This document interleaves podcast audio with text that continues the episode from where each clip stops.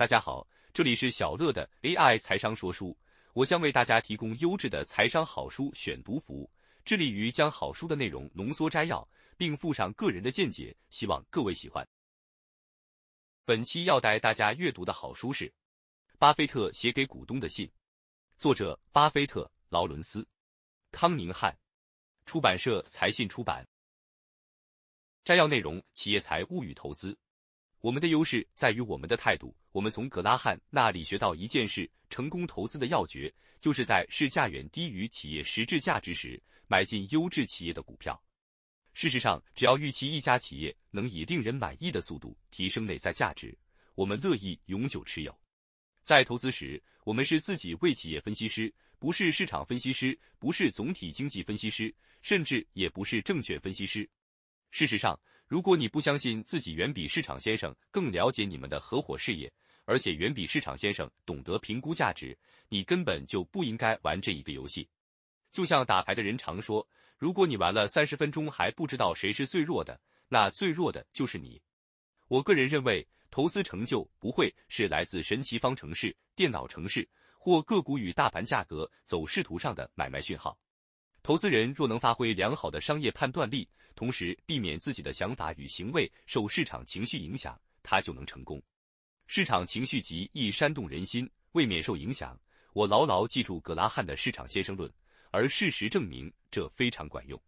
遵循葛拉汉的教诲，查理和我在评估我们的有价证券投资是否成功时，是看这些公司的经营成效，而非他们每天或每年的股价变化。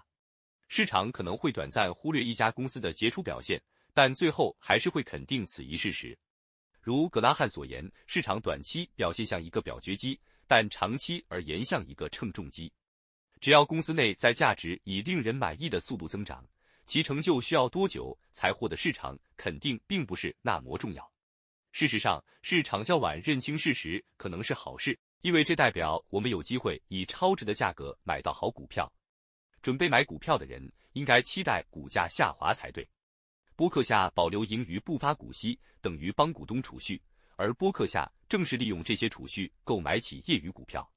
投资人不可能光靠坚守某种投资原则或投资风格就在股市赚得丰厚报酬。只有审慎评估事实，持续坚守纪律，投资人才可能赚得高报酬。对于拥有优秀经营团队的优质企业，我们希望永久持有其股票。我们的做法跟那些在公司表现优异时急于获利了结、表现不佳时死抱不放的投资人恰恰相反。彼得林区很巧妙地形容这种投资人的行为是剪断花朵、灌溉杂草。我们一直认为，表现持续出色、业务又不难理解的公司异常珍贵。放弃在这种公司的持股通常是愚不可及的，因为太难找到可替代的资产了。一般来说，投资人应紧抱手上的优质股票。就像是业主从不轻易放弃自己的优质事业那样，查理和我老早就认为，一个人要在他的投资生涯中做出数以百计的精明决定，实在是太难了。因此，我们采行的策略是，只要精明机次就够了，而且也不必太精明。我们相信，如果集中投资能使投资人集中心思，理应如此，风险即可降低。因为一来，投资人对投资标的分析会更到位。二来，他必须对投资标的的基本特质有相当大的信心，才会决定买进。我们乐于忽略股价的历史，集中精力收集一切有助增加我们对公司业务了解的资料。